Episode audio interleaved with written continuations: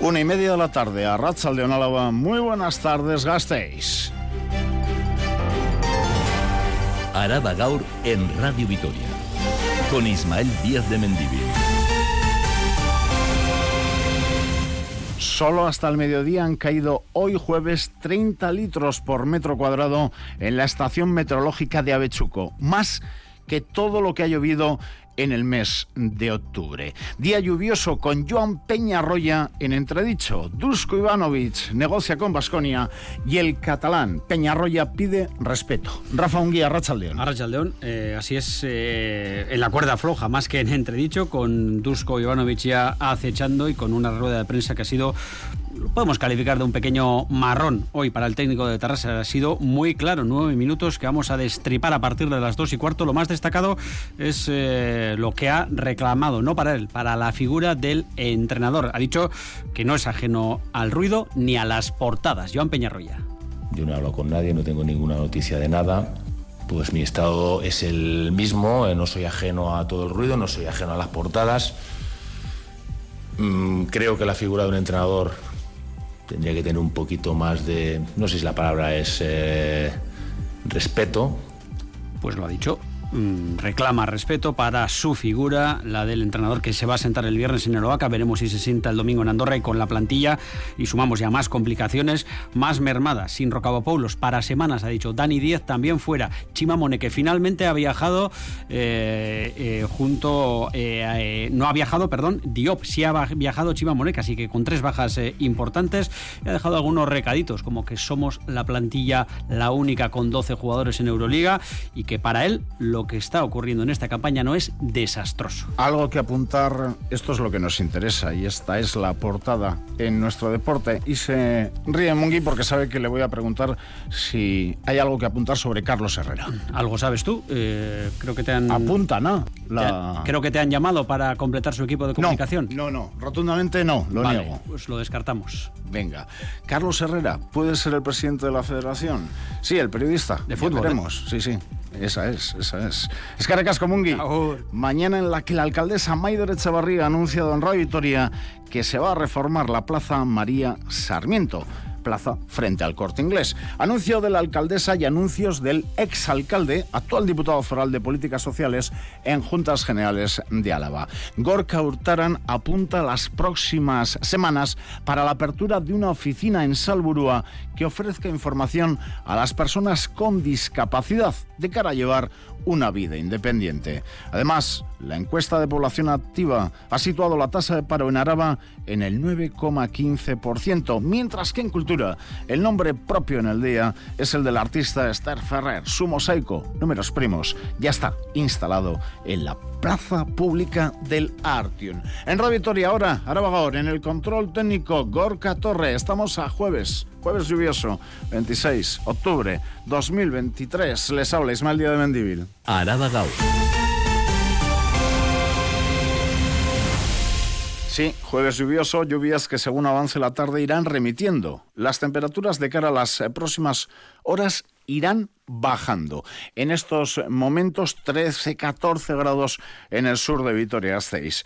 Mañana viernes día otoñal, muchas nubes, algún pequeño claro en algún momento y alguna lluvia dispersa. Temperaturas rondando los 15 mañana viernes y el sábado viento sur Muchas nubes, medias y altas, 2-3 grados más en cuanto a las temperaturas, 18 en Vitoria-Gasteiz y 20 en La Guardia. Sin graves accidentes en la red viaria alavesa, según la Arstanza, comenzamos. Vitoria-Gasteiz ha conseguido 2 millones de euros de los fondos europeos que destinará a impulsar el comercio local mediante 13 actuaciones en distintos puntos de la ciudad, incluida la reforma apuntada en portada de la Plaza María Sarmiento, frente al corte inglés, junto al mercado de abastos. Es uno de los anuncios que ha dejado esta mañana Maider Echavarría en la entrevista en Radio Victoria, Gaur Javier Moncada.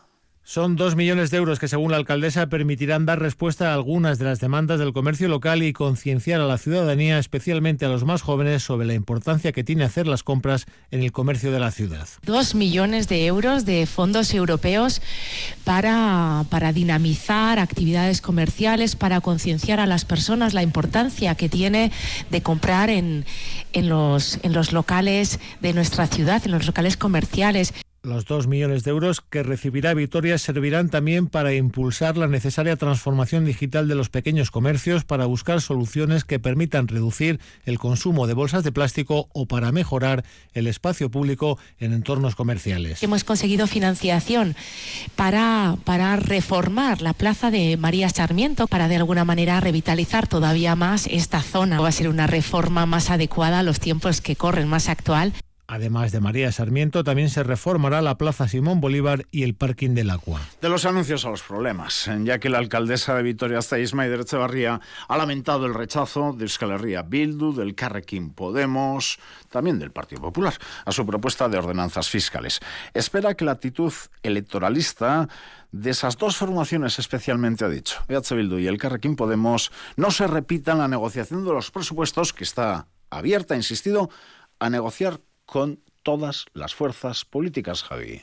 Todavía no se sabe la fecha de las autonómicas, pero Maider Echevarría cree que el rechazo de H. Bildu y el Carrequín a las ordenanzas fiscales tiene mucho que ver con esa cita con las urnas en 2024. Ha habido partidos, como en este caso EH Bildu y el Carrequín Podemos, que con cierto miedo a las próximas elecciones autonómicas han decidido que es mejor no llegar a ningún acuerdo. Nunca voy a tener ni socios preferentes ni socios no preferentes. Yo voy a intentar buscar acuerdos con, todas las, con todos los grupos políticos. El no en el que se han instalado esas dos formaciones, según Echevarría, es lo que le ha llevado a acordar con el Partido Popular las presidencias de Tuvisa, Anvisa o la regulación de los patinetes eléctricos, que es necesaria porque cada vez se ven más y cometen más infracciones. Tenemos abiertos ya 579 expedientes sancionadores, con un importe liquidado de 150.000 euros. 82 denuncias en el ensanche en Lobaina 67, en Coronazón 64 y en el casco histórico 57. Es decir, la policía local está actuando.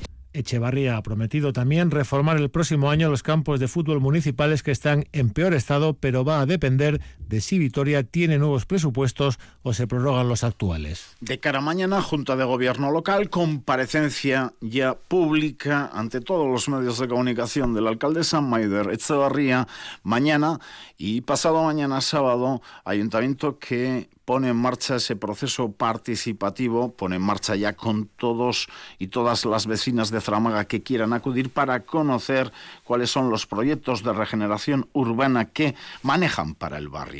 La asociación vecinal Visiarri dice en una nota que ese proyecto no atiende a las necesidades principales del barrio. Aún así, anima a la vecindad de Zaramaga a asistir a esas jornadas el día 27 y el 28.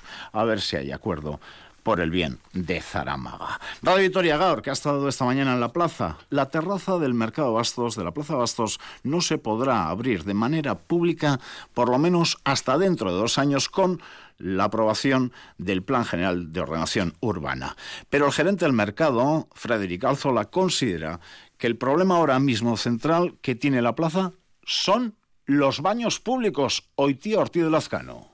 El próximo año se cumplirán 10 años de la reforma del mercado de abastos, un mercado municipal que su gerente Frederic Alzola considera que la imagen que se da tanto de puertas para adentro y para afuera no corresponde con la que debería identifica varios problemas, entre ellos la imposibilidad de abrir la terraza de manera continua con la aprobación del Plan General de Ordenación Urbana. Es un mercado municipal y estamos trasladando una imagen que no se corresponde con lo que debería ser. Con el Plan General de Ordenación Urbana ya sabemos que hasta dentro de dos años mínimo no vamos a poder abrirla de cara al público. Aún así, uno de los problemas más importantes lo sitúa en la limpieza y la falta de seguridad de la planta inferior, sobre todo en los baños públicos. Y abajo tenemos un problema importante de seguridad, de robos, de limpieza. El mercado tiene unos gastos mensuales solamente en limpieza y en conserjería de 18.000 euros. Hemos tenido robos, destrozos. Imaginaros lo que supone para el mercado limpiar tres veces al día, robos, ¿no? Como dato curioso, cuando entró hace menos de un año la nueva gerencia, el gasto en papel higiénico era de 500 euros. Frederica Alzola considera que el Ayuntamiento de Vitoria tiene la responsabilidad de mantener el espacio habilitado y en buen uso, por lo que exige mayor implicación. Un último apunte relacionado con la información municipal gasteiztarra. Hoy y mañana, también el próximo domingo, se celebran los exámenes para la nueva oferta pública de empleo, OPE, del Ayuntamiento de Vitoria-Gasteiz. Cerca de 2.800 opositores y opositoras aspiran a una de las 45 plazas que salen a oposición en la capital alavesa. 2.800 aspirantes, 45 plazas. Los exámenes se celebran en el Palacio Europa. Estaba previsto para ayer, pero se retrasó al coincidir la fecha con la huelga en el sector público vasco. Araba Gaur. Las noticias de Álava. Estos días, los titulares nos anuncian la llegada del tren de alta velocidad Nueva Euskadi, Asturias, para noviembre, mientras aquí seguimos esperando y parece que seguiremos esperando para largo. Al retraso no ayuda el desacuerdo sobre dónde conectar, por ejemplo, el tren de alta velocidad con la vertiente mediterránea, con la línea de Iruña-Pamplona, con la línea de Navarra-Zaragoza, si en Gasteiz y por Vitoria-Gasteiz o por la localidad de Esquivichaso por Guipúzcoa. Ayer se abordó, sin ir más lejos, sin consenso en Juntas Generales de Álava, esta cuestión. Hoy se han pronunciado técnicos en Radio Euskadi. Silvia Núñez. Las dos conexiones tienen partidarios y detractores. Son muchos los factores a tener en cuenta, el medioambiental, el logístico y también el económico. Incluso en este último aspecto, el económico, hay diferentes puntos de vista. Las estimaciones apuntan a que la conexión desde Gasteiz es más barata, 700 millones de euros, frente a los 2.000 millones que costaría hacer la conexión en Guipúzcoa, que incluye la construcción de un túnel en Aralar. Sin embargo, hay quienes prevén que esta diferencia podría compensarse a largo plazo.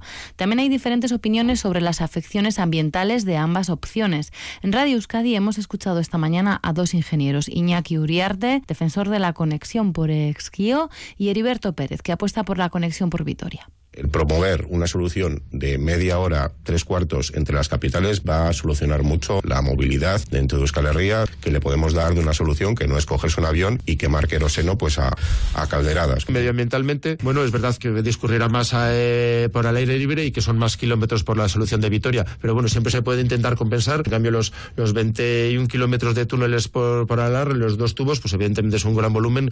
Tampoco hubo consenso en el debate político que se celebró ayer en la Cámara Alavesa todas las formaciones aseguraron apostar por la conexión alavesa, si bien no lograron consensuar el cómo. Mientras Bildu y Podemos apuestan por aprovechar el actual trazado ferroviario, el PP aprovechó para reprochar el retraso en el proyecto, un reproche del que se defienden los socialistas, aludiendo a su complejidad.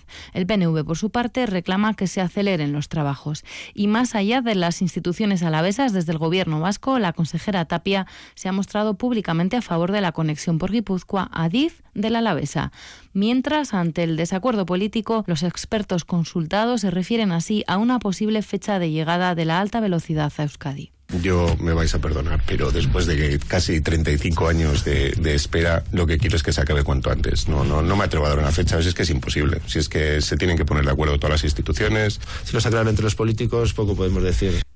Vamos a Juntas Generales de Álava ahora. El Departamento de Políticas Sociales presentará el Plan Estratégico de Indesa, empresa recuerden, de trabajo inclusivo dependiente de la Diputación, antes del próximo verano. El nuevo equipo, liderado por Gorka Hurtaran y el recién estrenado gerente de la empresa, Ander Eguidazu, tiene como principal objetivo mejorar el clima laboral y las relaciones con comité y trabajadores y trabajadoras, unas en relaciones rotas desde hace años por las constantes quejas de la plantilla a la gestión de esta empresa que da trabajo a cerca de mil personas en el territorio. Indesa, Sociedad Pública. Son datos ofrecidos por Hurtaran. Hoy a preguntas del Carrequín Araba. Además, hemos sabido también que la Oficina de Vida Independiente de Vitoria-Gasteiz de Salburua Isabel Irigoyen les va a contar enseguida en qué consiste, va a abrir sus puertas antes de fin de año. El Departamento de Políticas Sociales y el nuevo gerente de Indesa, Ander Eguidazu, trabajan ya en las líneas estratégicas cuyo objetivo es garantizar el futuro de esta empresa dependiente de la Diputación,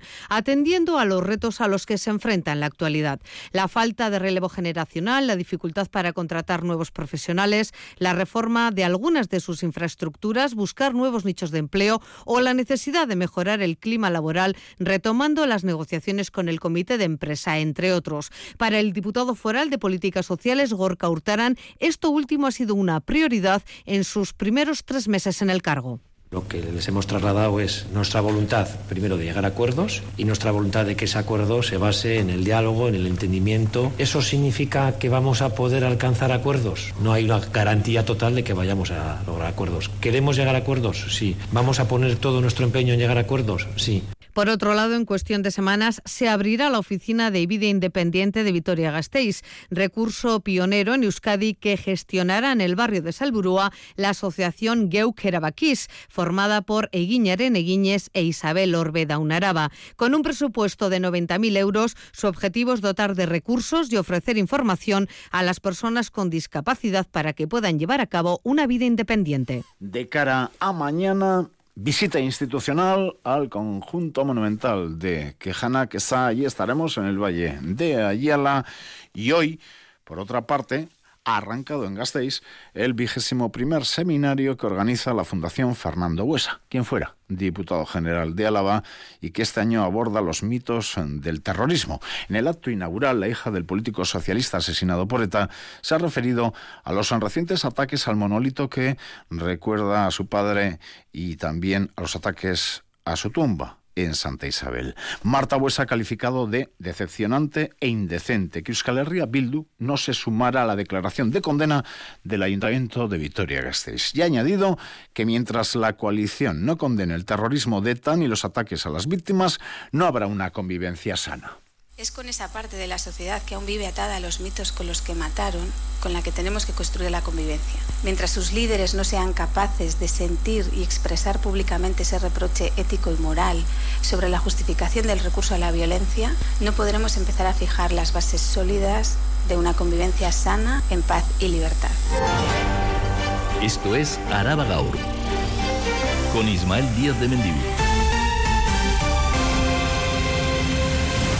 Y vuelven las comidas interculturales Visilagunac a Araba. Trece minutos quedan para las dos. Vuelven el próximo 19 de noviembre. Este año se suma la iniciativa La Cuadrilla de Río Jalavesa. Séptima edición y un año más la búsqueda es reunir alrededor de una mesa a dos familias de diferentes orígenes culturales para cuestionar rumores racistas, promover la convivencia intercultural. El año pasado participaron alrededor de mil personas en 11 municipios alaveses. Las inscripciones están abiertas en la página web de la Diputación Miriam de la Mata. El 19 de noviembre es una fecha marcada en el calendario para muchos y muchas alavesas. Con el lema Mesas que cuentan, las comidas interculturales Visilagunac vuelven un año más con el objetivo de promover una cultura de convivencia entre personas de diferentes orígenes y cuestionar así rumores racistas y xenófobos. Una actividad que se lleva realizando desde 2016 con muy buenos resultados. Yune Astobiza, Searre Refusiatuekin. El propósito de la presente iniciativa es facilitar espacios de encuentro culturalmente diversos, donde familias, siendo una la anfitriona y la otra la invitada, compartan una comida de domingo. Pretende ser un, pequeño impulso que facilite ese primer encuentro. Este año, como novedad, se ha incorporado a la iniciativa la cuadrilla Rioja Alavesa. El año pasado, alrededor de mil personas de 38 nacionalidades se dieron cita en 11 municipios alaveses. Dos de las participantes fueron Teresa Santamaría y Kainat, una joven de origen pakistaní. Ambas viven en Ollón y valoran la experiencia de manera muy positiva te das cuenta pues que la gente con la que no tratas a menudo, que vienen de fuera, pues dices, si la saludas todos los días, pues, ¿por qué no nos vamos a juntar y a ver qué, qué, es lo que nos enseñan, qué es lo que nos aportan, no? Pues me sentí como en familia, porque conoces a muchísima gente nueva, culturas nuevas. Me alegro muchísimo por participar en eso. Las inscripciones están abiertas en la página web de la Diputación Foral de Álava hasta el 5 de noviembre. Y acabamos de recibir una nota pública de Statkraft son los noruegos que quieren instalar un parque eólico en el valle de Aramaiso. Statkraft firma un acuerdo con la vasca Crean. Crean es parte de Mondragón Corporación para sentar un nuevo modelo de desarrollo de proyectos renovables en Euskadi. La compañía dice va a centrar esfuerzos en que los proyectos sean comprendidos e integrados en la sociedad, así como en facilitar que el acceso a la energía y a la propiedad de las instalaciones esté abierto a los y las consumidoras. Sin lugar a dudas, esta nota está, entre otras cosas, pensada en ese proyecto de parque eólico, aerogeneradores en Aramayo. En esta jornada en la que la firma familiar, la empresa Lascaray, cumple 200 años. Más noticias con Nerea García y Adrián Nicolau.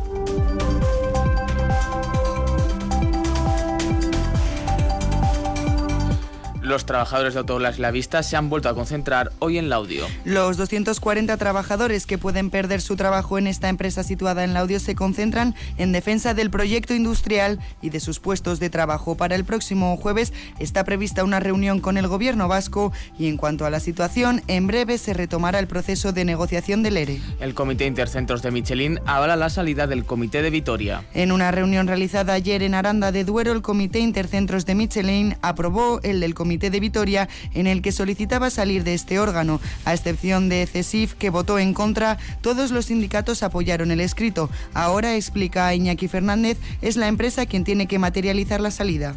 Se ha trasladado a la empresa dicha solicitud del Comité de Empresa de Gasteiz y del Intercentros para que validen la salida de, del Intercentros. Entendemos que la empresa no se va a oponer a la, a la posición de la plantilla, que es quien realmente ha originado todo este cambio de ámbito de negociación.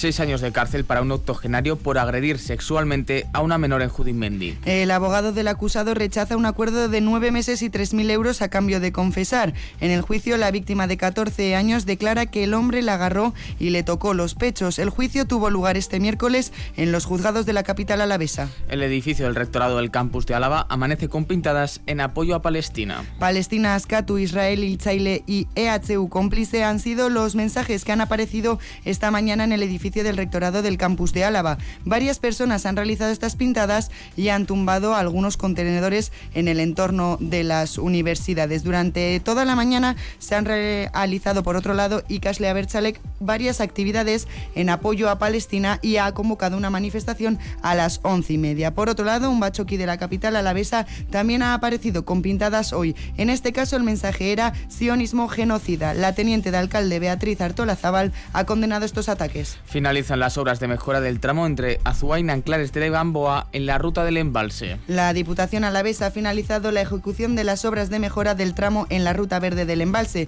Se trata de un tramo de 2.015 metros comprendido entre el paraje de la dehesa y el núcleo de Nanclares de Gamboa. Concretamente, los trabajos han consistido en la mejora de la plataforma y consolidación de taludes. Igor Cabasterrechea recibe el premio Laguibel 2023. La delegación de Álava del Colegio Oficial de Arquitectos Vasco Navarro ha otorgado al gestor cultural Gorka Basterrechea este premio por su contribución a la cultura y su sensibilidad a la hora de hacer partícipes a los profesionales de la arquitectura en sus proyectos culturales. El acto de entrega será este viernes a la una del mediodía en la sede del Colegio de Arquitectos Gorka Basterrechea poco vincularnos todos de lo que sucede y hacernos partícipes de cada uno en su mundo, cada uno con sus, en, sus su parcela, pero bueno, ofreciendo ese dinamismo, la forma de entendernos, vamos, o de participar en las, en las propuestas.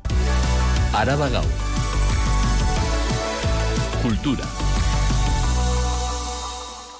Charo Idoclis. Charo, Arrachaldeón. Arrachaldeón. La emblemática obra de Esther Ferrer, hoy portada informativa en Araba, sin lugar a dudas, números primos, ya está instalada en la plaza interna del Artium. Ha sido trasladada desde el Parque del Prado al museo para una mejor conservación y facilitar su uso como espacio de encuentro falta hacía. Todo el proceso de recuperación de la obra ha contado con la participación activa del artista donostiarra, afincada en París desde hace 50 años y que cuenta, entre otros premios, con el Nacional y el Velázquez de las Artes Plásticas. Sí, Números Primos fue la primera pieza de suelo permanente de Ferrer. Había hecho instalaciones de suelo perecederas con números primos para exposiciones puntuales, que luego desaparecían. La primera permanente fue esta que se ubicó en 2003 en el Parque del Prado y que ahora se puede admirar en el Museo de Arte Contemporáneo. Esther Ferrer se convierte así en la primera mujer que forma parte del itinerario de esculturas expuestas en el espacio público que ocupa el museo. en el que ya figuran obras de Oteiza, Chillida, Basterrechea, Richard Serra o Vicente Larrea. Nerea García. Números Primos ocupa una superficie de cerca de 200 metros cuadrados, integrada por 10.000 teselas de cerámica y en las que encontramos todos los números primos del 41 al 10.039. En 2003, la artista Esther Ferrer se convirtió en la primera mujer en instalar una pieza suya en el espacio público en Vitoria-Gasteiz, concretamente en el Parque del Prado. Con esta obra busca unir las matemáticas y el arte en donde se transmita conocimiento y donde los niños jueguen.